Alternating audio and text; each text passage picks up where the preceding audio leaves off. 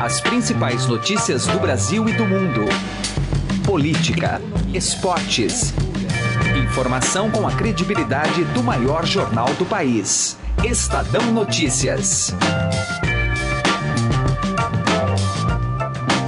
Olá, tudo bem com você? Eu sou Emanuel Bonfim e está começando a partir de agora mais uma edição do Estadão Notícias, nosso podcast com análises, entrevistas e informações sobre os temas mais importantes do momento no Brasil e no mundo. Edição de hoje dá sequência à nossa série de entrevistas com os pré-candidatos à presidência da República. O convidado da vez é o ex-ministro da Fazenda, Henrique Meirelles, que busca se viabilizar como nome de consenso do MDB na corrida eleitoral.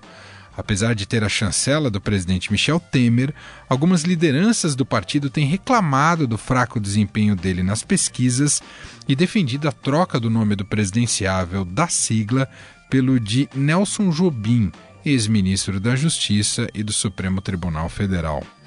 Nessa entrevista, que contou com a participação da repórter de política aqui do Estadão, Adriana Ferraz, Meirelles negou que esteja pressionado e garantiu que já tem maioria dos diretórios do MDB para a convenção antes da campanha eleitoral em julho.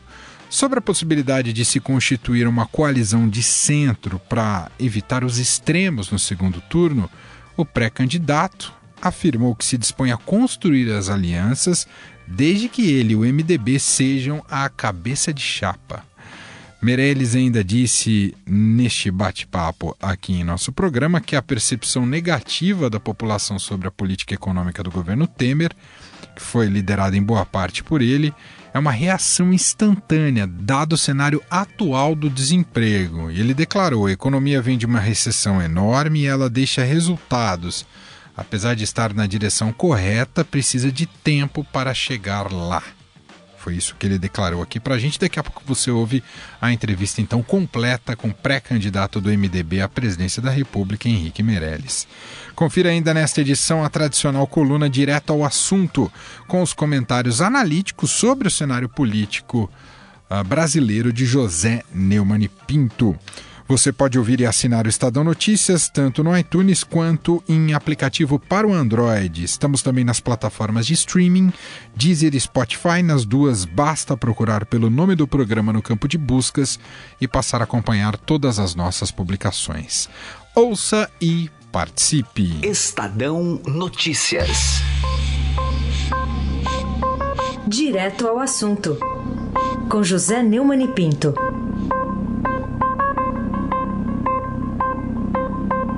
Eu já fui um fanático apostador na loteria da Caixa Econômica Federal. Até que um dia eu raciocinei: se está havendo essa roubalheira toda em tudo que é órgão do governo, por que é que eles não estão roubando lá no prêmio da loteria? Mas ninguém pensa nisso. O brasileiro está numa situação tão difícil que ele aposta na loteria para se dar bem. E aí recebe um prêmio que ele não percebe, que nem precisava ser roubado, porque ele já é roubado na sua essência.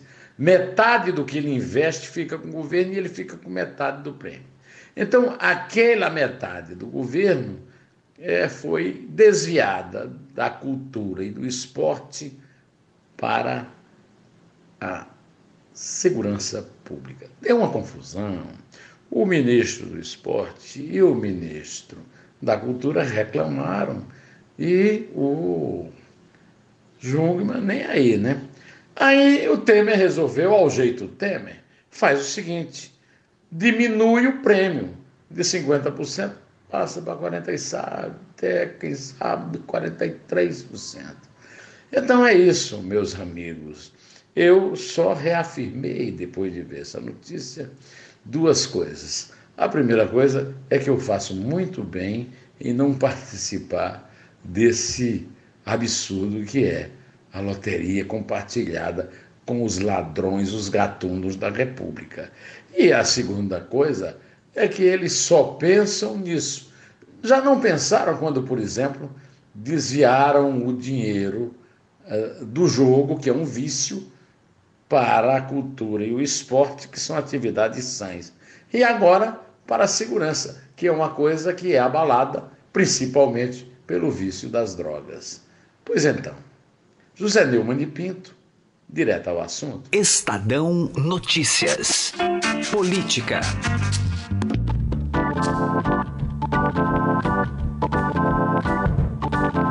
A gente segue com a nossa série de entrevistas com os pré-candidatos à presidência da República. O nosso convidado hoje é o ex-ministro da Fazenda e pré-candidato do MDB à presidência, Henrique Meirelles. Ministro, tudo bem com o senhor? Muito obrigado por nos atender. Obrigado, é um prazer enorme estar aqui. Obrigado aí pelo convite. É uma satisfação estar falando é, com vocês e com todos os ouvintes. É sempre uma satisfação enorme estar conversando. Quem participa com a gente dessa entrevista é a repórter de política do Estadão, Adriana Ferraz. Tudo bem, Adriana? Tudo bem, Emanuel. Tudo bem, ministro? Como vai? Tudo bem, Adriana. Como está? Legal, tudo bom.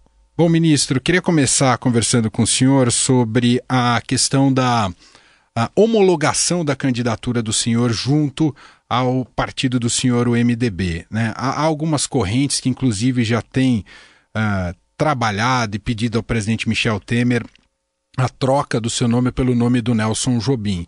É, como é que o senhor é, vê esse momento de fragilidade dentro do próprio MDB e como é que o senhor pretende se colocar dentro do próprio partido aí a candidatura do senhor? Bom, em primeiro lugar, uh, eu acho que não há fragilidade.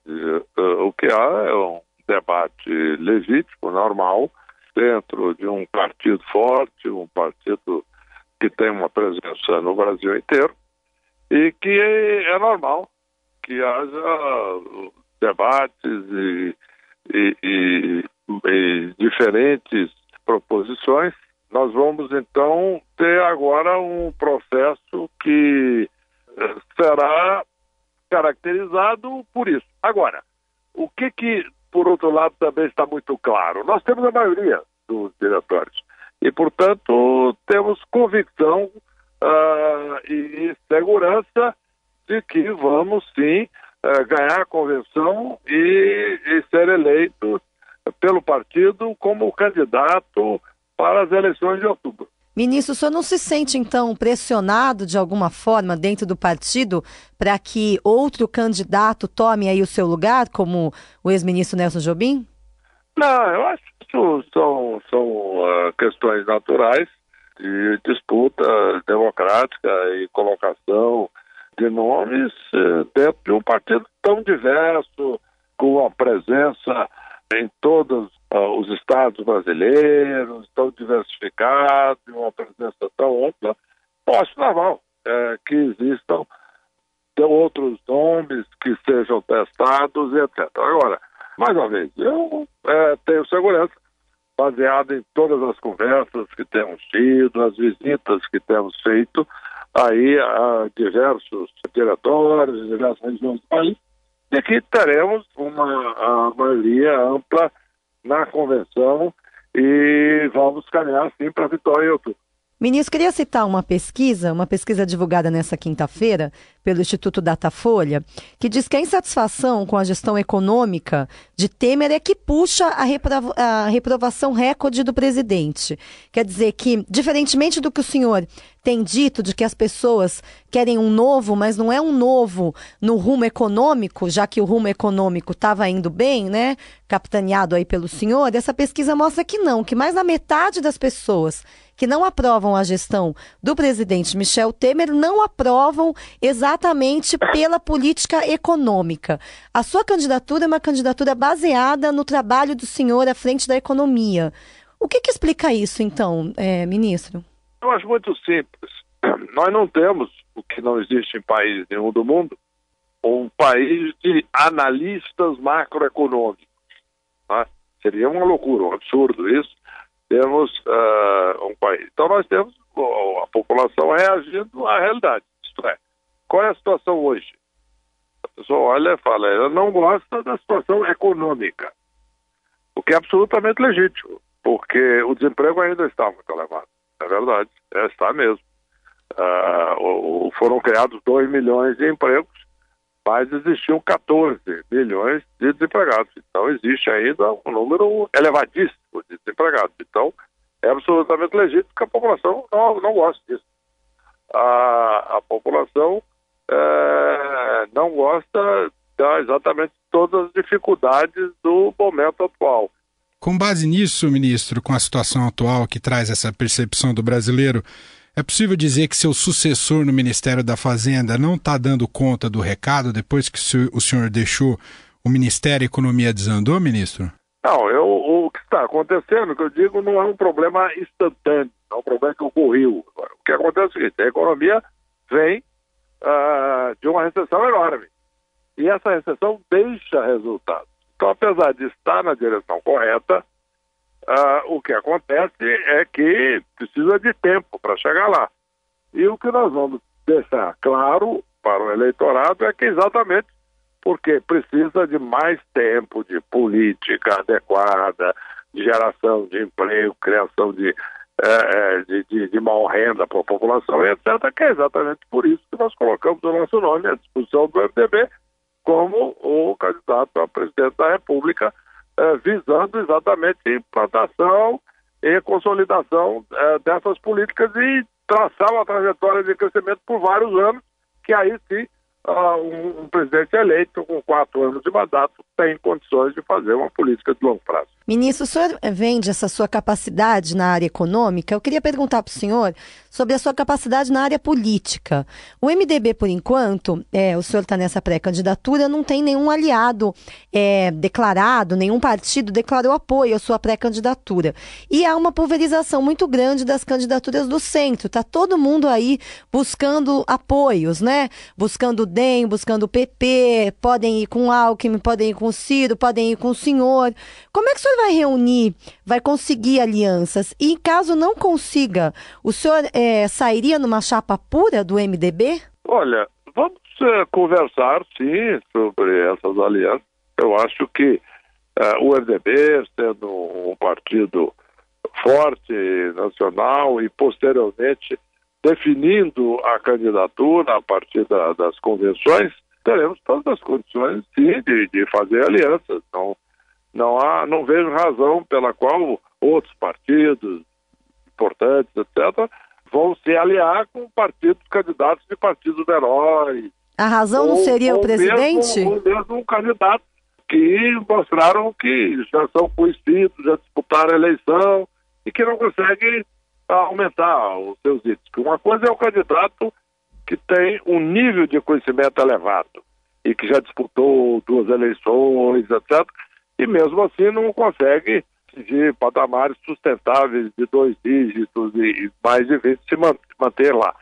Então, uh, não há por que se julgar que esses partidos vão se aliar a candidatos com menos potencial. E a nossa candidatura, as pesquisas mostram qualitativas que há sim um potencial muito elevado de crescimento e, portanto, com a força do partido, com o tempo que o partido já tem também eh, de televisão e com a abrangência nacional do partido, temos certeza absoluta que sim, uh, teremos condições de ter um, um, um conjunto de, de aliança muito forte para a eleição. Agora, se for para evitar os extremos no segundo turno, isto é, Bolsonaro do, de um lado e um candidato da esquerda do outro, o senhor está disposto a uma coalizão de centro? E essa coalizão é melhor com a Marina ou com o Alckmin? Olha, é, estamos dispostos, certamente, de coalizão, desde que o MDB tenha a cabeça de chapa. Quer dizer. Uh, Aí fica difícil de negociar, né, ministro? Não. Já vai entrar na negociação exigindo que o senhor seja candidato? Certamente. Esse, com 1% é, nas é, pesquisas? Não, essa é a condição, porque é um partido forte. É, é um partido com presença nacional, a nossa candidatura tem um alto potencial de crescimento. Não há razão, uh, antes de iniciar a campanha eleitoral, antes de iniciar os programas de televisão, previamente, de uma forma prematura, prematura se chegar a, a uma composição totalmente artificial e de bastidor. Eu uh, tenho, portanto, segurança de que isso deve seguir o seu curso normal, e aceitaremos sim alianças, etc., de partidos que não tenham candidato definido e já, claro, lançado a presidente, aqueles que tiverem candidatura lançada a presidente, ah, certamente, se vierem a, a, a desistir ah, antes do primeiro turno, estaremos totalmente abertos à aliança, senão, para isso existe um sistema natural definido pela legislação brasileira, que é uma eleição de dois turnos. Existe jornalismo para isso. Para concluirmos, ministro, quem será o ministro da Fazenda do senhor caso o senhor seja eleito?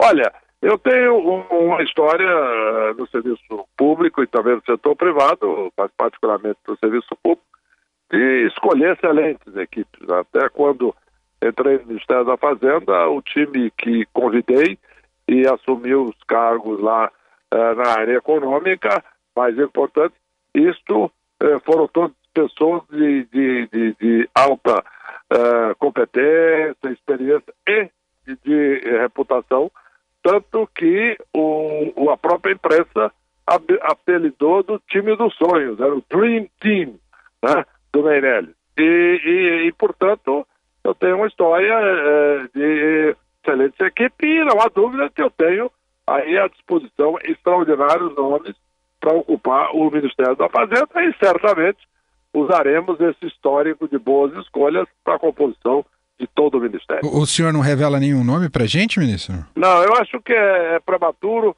ficar lançando nomes uh, antes da eleição. Pode não dar sorte, não, né? Não é bom esse, eu, eu sou uma pessoa que acredito, primeiro, vamos ganhar a eleição. Depois, vamos discutir o Ministério.